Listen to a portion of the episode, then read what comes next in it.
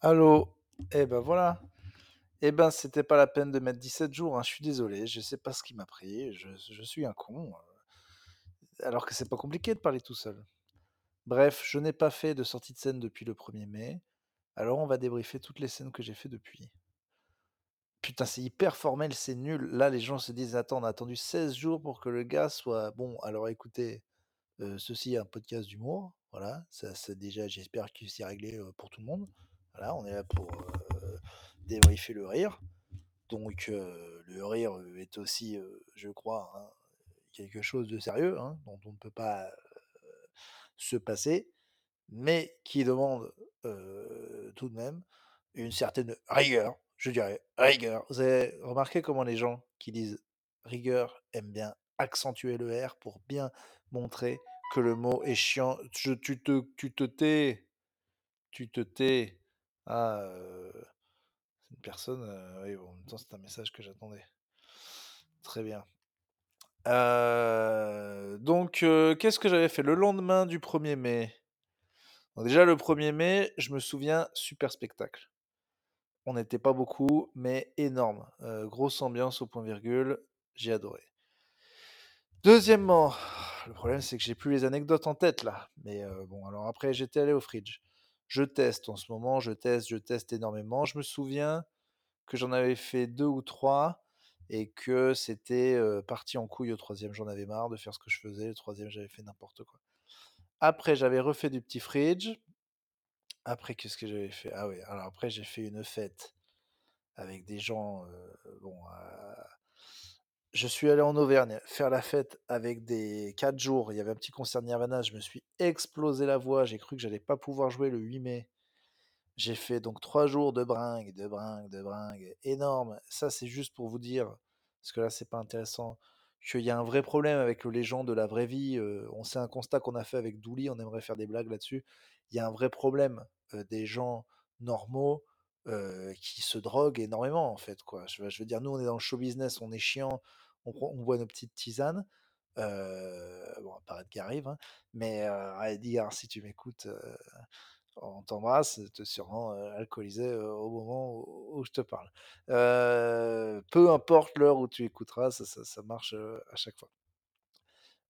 Non, les gens de la vraie vie, donc autour de moi, des professeurs, moi c'est du gaucho, hein, c'est principalement du gaucho, de la gauchiasse. Putain, ce qui s'envoie dans le cornet. Alors, mes potes, ça a toujours été particulier. Mais, mais j'ai, un peu parlé, c'est tout le monde, quoi. La cocaïne, c'est du, c'est du sel, en fait, quoi. C'est-à-dire que tout a pris dans l'inflation, sauf ça, quoi. Tout va bien, on peut s'en envoyer plein le pif. Les mecs font n'importe quoi. Et alors, il y a aussi des gens que j'ai vus clairement se mettre de la cocaïne pour t'exciter, puis se mettre de la kétamine pour redescendre.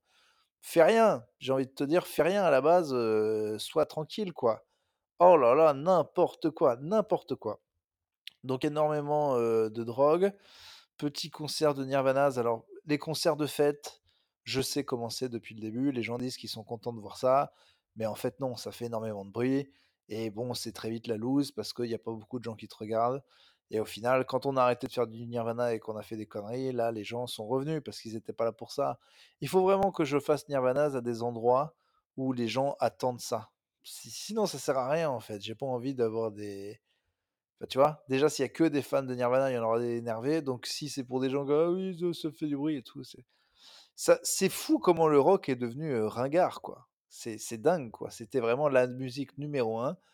Et aujourd'hui, mais c'est les gens pensent que c'est un truc du passé, quoi. C'est c'est il y a rien de stylé, quoi. Même chez les trentenaires, t'as deux trois nostalgiques, les autres sont là, non, mais mets-moi de l'électro, mets-moi du rap. Votre truc n'a plus aucun sens, quoi. Alors, ça retrouve un côté underground que je trouve sympa on n'est plus du tout maintenant dans la norme, mais, mais c'est, il y a quand même un petit côté triste. Mais bon, c'était quand même sympa, c'est toujours sympa de répéter et de se casser la voix. Après, euh, Topito et spectacle le 8 mai, je me souviens aussi que peu de monde, ça le 1 et le 8, c'est horrible. On pensait les jours fériés d'habitude c'est des strikes au point virgule. Moi, pas du tout. Euh, mais euh, énorme aussi, je me souviens trop bien. Après, je suis allé au Kibélé, qui est un endroit que je déteste. Je déteste cet endroit. J'y ai fait les pires scènes de ma jeune carrière de stand-upper, où vraiment on nous obligeait à pas avoir de micro, à faire des scènes pourries. C'était tenu par une meuf dont je ne dirai pas le nom, mais qui avait un talent d'à peu près zéro, qui était vraiment de ces gens du théâtre qui viennent nous péter les couilles dans le stand-up. Putain, ouais, ouais, moi je regarde pas les Américains, quoi, tu vas jouer avec un micro, mais on t'emmerde en fait, on t'emmerde. Tu retournes à tes sièges rouges, à ton gros bâton qu'on tape trois fois, et tu vas réciter du Molière, mais t'arrêtes de nous péter les couilles avec de toute façon ça toujours existé les stand-up, veux dire, euh, Fernand Reynaud s'adressait au public, ta gueule Tu n'y connais rien, tu ne parles même pas anglais, ferme ta putain de gueule de théâtreuse de merde c'est clair, à faire des échauffements là. Je suis un chien, je suis un chien. Comme ça, tu apprendras ta présence sur scène. Mais niquez vos races. Vous n'êtes pas marrant. Je chie sur votre culture de merde. Ok Je chie dessus. Voilà. Moi, je suis un clodo qui parle de sa bite, qui l'a fait parce qu'il a vu Louis C.K. le faire et qui estime que c'est marrant. Voilà. Et on va vous enterrer. Vous et votre culture de crasseux, de merde, de bourgeois à la con, on vous pisse au cul avec vos exercices, avec vos faits de parler sans micro. Nous, on veut des trucs cool, pas vos sièges rouges à la con pour des gens à perruque. Allez vous faire enculer, les théâtreux. C'est clair? Bon, ça c'est dit. Donc cet endroit, le Kibélé, c'est là où j'avais fait ça. Mais maintenant, c'est devenu un petit temple du stand-up un peu cool, parce que mes potes qui sont devenus mes potes, Étienne et Antoine, j'espère que c'est Antoine, bon, voilà, qui ont, vous avez entendu parler, ces deux personnes qui n'avaient jamais fait de stand-up il y a six mois et qui, parce qu'ils sont suivis sur les réseaux pour d'autres activités, avaient les capacités de dire on va booker le Trianon, remplir le Trianon du coup euh, très vite, et dans six mois on fait un spectacle, en attendant on prend des bides, on fait le travail. Donc ils font du stand-up, ils ont fait une formation accélérée de stand-up pour euh, ce, but-là. Euh, et je les ai rencontrés, ils sont venus à la Topito Comedy Night, j'en ai parlé, c'est très bien passé. Ils m'ont invité sur leur plateau. Il y avait plein de gens d'internet sur le plateau. Oh putain, un gars exceptionnel qui fait des chansons là, qui est très drôle. Ah, j'ai oublié son nom. Et euh, Léopold Le Pérave, euh, qui a fait un truc extrêmement drôle. Vraiment, une fois que son spectacle va sortir, il faudra vraiment pas hésiter. C'était c'était génial. Voilà, il a plus ou moins lu le, faux journal intime de Bill du Big Deal et c'était absolument hilarant. Donc j'ai passé un très bon moment sur cette scène, sauf que j'ai pas pu jouer le sketch que je voulais parce que trois jours après, je faisais un direct à la radio Rire et Chanson. Donc il fallait que je joue mon meilleur sketch, celui que j'aurais mis à Rire et Chanson. Donc j'ai refait le sketch vegan et de la salle de sport que j'aime bien faire, mais bon, qui est d'habitude dans mon spectacle, je le fais pas en plateau. Là, je voulais timer exactement pour qu'il fasse 8 minutes, ce que j'ai fait. J'ai rushé comme un porc. Ah, le public était nul ce soir au Kibélé. Je suis vraiment, on est mal tombé parce que les gens étaient vraiment marrants et ils étaient là en mode je rigole mais pas trop. Voilà, des gros cons qui connaissaient rien de stand-up. Ah, faut arrêter aussi de se dire c'est pas de notre faute, c'est la faute du public. Ben si, en fait, si une blague on l'a fait 9 fois sur 10, les gens rigolent et puis une fois sur 10 ils rigolent pas, c'est pas qu'on l'a mal fait en fait. C'est que c'est des gens qui étaient des cons. Puis c'est tout. Faut arrêter aussi. Nique le théâtre et le public, bordel de merde. Enfin, pas tous les publics, Enfin, je veux dire, à un moment, on sait ce qu'on fait. les blagues, elles étaient marrantes. voilà, ta gueule. Donc, ils étaient mous du gland. Et c'était quasiment de leur faute. C'est pas grave parce que eux, ils ont passé un spectacle de, de merde. Ou pire, ils croient qu'ils ont passé un spectacle bien. Mais ils en font un tous les deux ans. Voilà, donc c'est eux que c'est ce que je leur dis maintenant au public. Maintenant, je dis, ben, vous voulez être nul, soyez nul. C'est votre spectacle à vous qui va être nul. Si après vous repartez avec la certitude qu'on est nul, et ben vous nous verrez dans, vous nous verrez à Montreux et puis on vous pisse au cul. Donc, le cas super aigri, ça valait le coup d'attendre 17 jours. Je sais qu'il y en a parmi vous qui aiment quand je suis énervé. Voilà, ça vous plaît, alors je m'énerve. Euh, j'ai fait une petite vidéo là sur la pluie il y a pas longtemps qui bref pour parler de ça. Donc je me suis pas forcément amusé mais je voulais timer 8 minutes et j'ai fait pile 8 minutes. Ce qui ne m'a servi à rien puisque quand je suis arrivé au truc de rire et chanson, on m'a dit "Oh, tu peux faire 10 12, on s'en fout." Bref, c'était en direct sur Rire et Chanson et maintenant ils vont sûrement couper l'extrait qui s'est bien passé euh, et euh, le mettre sur les ondes. Et ça, je vous avoue que c'est un truc dont j'ai toujours rêvé. Rire et Chanson. D'ailleurs, j'ai parlé au directeur de Rire et Chanson qui m'a expliqué que ce jingle-là était fait par des mecs qui s'appelaient les Costa et qu'à chaque fois que ça passe aux antennes, sur les antennes, Rire et Chanson, ils touchent un petit peu. Donc les gars se sont blindés sur quatre notes et j'ai envie de leur dire bravo. Donc, Festival de rire et chanson, on arrive à Céris dans le 78. On est parti avec Marine Leonardi que je connaissais pas très bien, avec Richard Sabac que je connaissais très bien et Antoine Tartra que je connaissais pas très bien. Et bon, c'est ma nouvelle philosophie de vie. C'était, il y a eu une embrouille. C'était pas une embrouille, c'est-à-dire qu'on était obligé de venir à 14:00 pour un sound check, alors que ça sert à rien, tu vois? On a fait pif pif dans un micro. Tous les gens qui nous demandent de venir pour les balances, alors qu'on n'a rien à faire, c'est ridicule. C'est pour ça qu'on a fait du stand-up, c'est pour pas avoir à faire, toutes ces conneries. Mais, du coup, le là, ils nous demandent de venir à 14:00. Moi, je bronche pas, je sais que c'est pour un truc important, et en fait, dès le début, dans la voiture, on m'explique que, bah, non, ça va servir à rien et que du coup, on va attendre 7 heures en loge. Donc, bon, j'étais bougon, mais bon, au final, ça nous a permis de, bah, de passer 7 heures avec 4 comiques dans une pièce et du coup, bah, on s'est vraiment marrés. Et puis, il s'est passé plein de trucs de merde ces derniers temps niveau stand-up enfin, maintenant, j'essaie d'accepter la vie. Je me dis: «Bon, bah, il y a un truc de à la con que tu fais et ben, il y aura un bon côté» et c'est vrai que, ben, je me suis rapproché de Marine et d'Antoine et de Richard et finalement, c'était un bon moment. Donc voilà, vous avez vu, Urbain philosophe, Urbain grandit, Urbain aimerait se masturber, ça fait si longtemps, je pleure du sperme. Ça n'a rien à voir, mais je le dis, quoi. Heu et depuis quoi? J'ai joué au Fridge un dimanche, ça, c'était chiant. Enfin, c'était super de le faire, mais heu, j'aurais jamais dû booker 3 fois un dimanche. Pareil, heu, public mou, public sympa, des fois il y avait 20 personnes. Ça aussi, il y a un public, c'est plein, c'est nul, il y a un public, ils sont que 20, c'est génial. Bon, aléatoire, très marrant, j'ai pu tester. J'ai une impro qui va sortir avec une psychologue pour vieux qui, je pense, est pas mal du tout. Je me suis bien marré, c'était cool. C'est les seuls plateaux que je fais en ce moment. J'avais booké juste le Fridge, mais le Sarfati me manque, les clubs me manquent, j'ai hâte d'y retourner, d'avoir plus de temps. Voilà et puis hier, j'étais à Valence, voilà et j'ai fait mon spectacle, dans un truc très particulier qui s'appelle l'Appart Café, que je conseille, hein, qui est un petit, café-théâtre tenu par un mec très sympa, a vachement de goût en plus, qui en fait, on est au-dessus de l'apparte enfin, on était logés dans l'appartement, tout ça, c'est son appart, en fait et au 1er, on est au-dessus de la salle, on est logés et il a beaucoup de peintures, de ça m'a fait penser aux apparts qu'il y avait, à Clermont, chez les amis de mes parents dans les années 80, quoi. Un truc avec un peu des peintures, des vinyles, de la musique, des affiches de rock.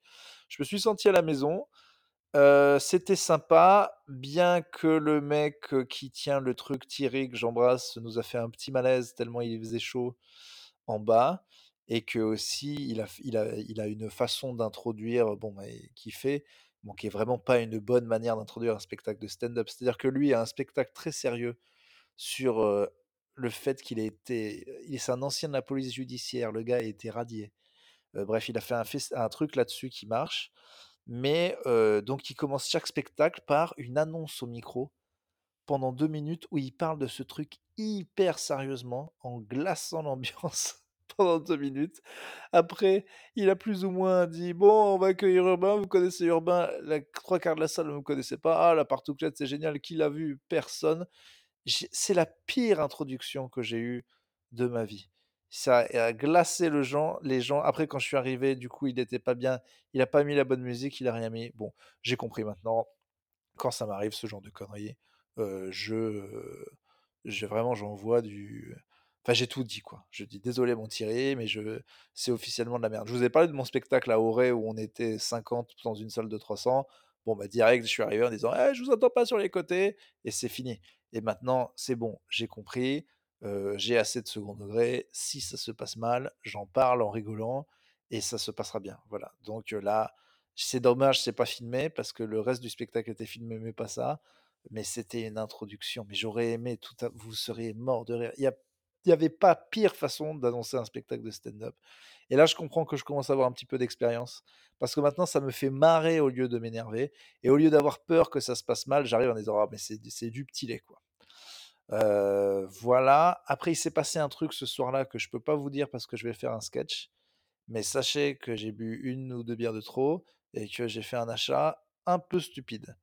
Voilà, voire l'achat le plus stupide, de ma vie et j'en suis pas fier maintenant qu'on est le lendemain. Voilà, c'était toutes mes nouvelles de stand-up que j'ai essayé d'agrémenter. Je suis désolé d'avoir galéré à faire ce sortie de scène. Je vous embrasse, tous et puis là, c'est même pas la fin, parce que maintenant, il va falloir qu'on dise des conneries. Déjà, on a enregistré un épisode de Plutôt Caustique qui, pour moi, est exceptionnel. À mon avis, bon, je sais pas, on a vraiment rigolé.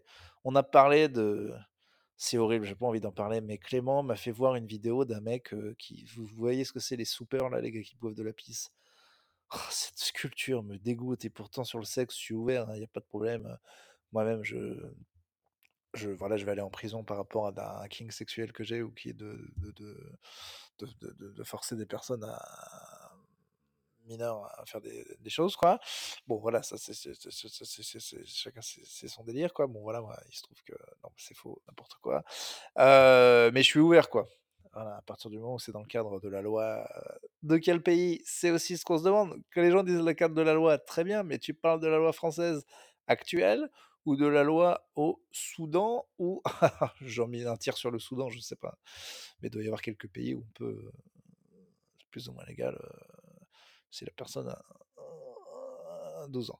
Heu, mais heu, voilà, pourquoi je disais ça? Oui, voilà, on a parlé des gars qui boivent de la pisse, mais c'est pas possible ça, en fait. Partir où c'est pipi ou caca, je connais peu de gens qui sont assez ouverts là-dessus, quoi. C'est normal. Bon, bref, je pense que c'était un super épisode, on a bien rigolé, mais putain, tout l'univers de la soupe, des des croûtenards aussi, des mecs qui foutent des bouts de pain dans les trucs de mais en fait, j'ai des relents, j'ai des relents de vomi quand j'en parle. Je peux même pas faire de blagues là-dessus, en fait. J'ai même plus de blagues. Qu'est-ce qu'il y a dans l'actu dont tout le monde parle? Le mois de mai est dégueulasse, c'est un mois de mais, mais, mais ça va pas. Comme dirait Louis Chappet, c'était une très bonne blague de Louis. C'est vrai que c'est pas le mois de mai, c'est le mois de mai. Mais, bref, allez voir cette vidéo. Louis Chappet fait 2-3 vidéos qui cartonnent en ce moment. Ça me fait très plaisir pour lui. Ça me fait pas plaisir pour le stand-up parce qu'il fait des super vidéos de stand-up et c'est toujours les vidéos où on parle face cam qui vous font plus. Vous êtes cons ou quoi, en fait, les gens? C'est quoi votre problème, quoi? Il y a des gens, ils sont super marrants, c'est des super humoristes, ils se font chier à faire des sketchs, à bien les filmer avec un public et tout, un micro. Mais non, la même blague sans public, juste avec une grosse tête de quelqu'un qui vous parle, ça vous plaît, mais pas un peu plus, 100 000 fois plus. C'est comme ça que Maxime Gasteuil est devenu connu, c'est comme ça qu'Hakim Djebili est devenu connu. Moi, j'ai beaucoup de vidéos qui ont marché comme ça. Ça me prend 15 fois moins de temps, c'est 15 fois moins travaillé, il y a même pas de vrai public qui rigole, vous adorez ça.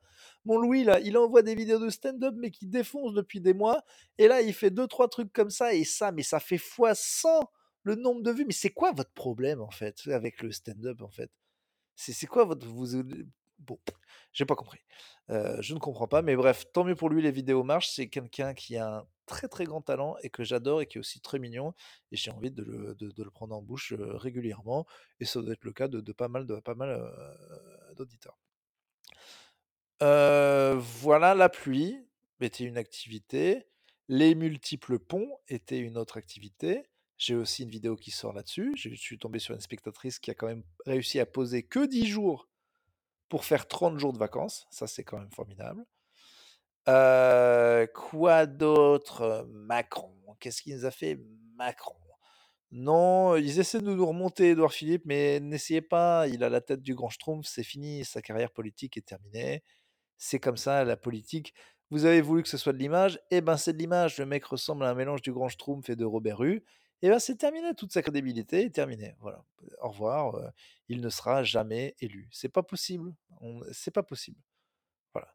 C'est un boulevard pour l'extrême droite de mettre ce grand schtroumpf face à alors que les gens l'adorent, il est parfait. Les gens adorent ça, le gars de gauche, de droite, en France. À chaque fois, ces gars-là doivent gagner, hein. Il y a eu Édouard Balladur en 95, il s'est fait bananer par Chirac qui a fait des blagues à la place.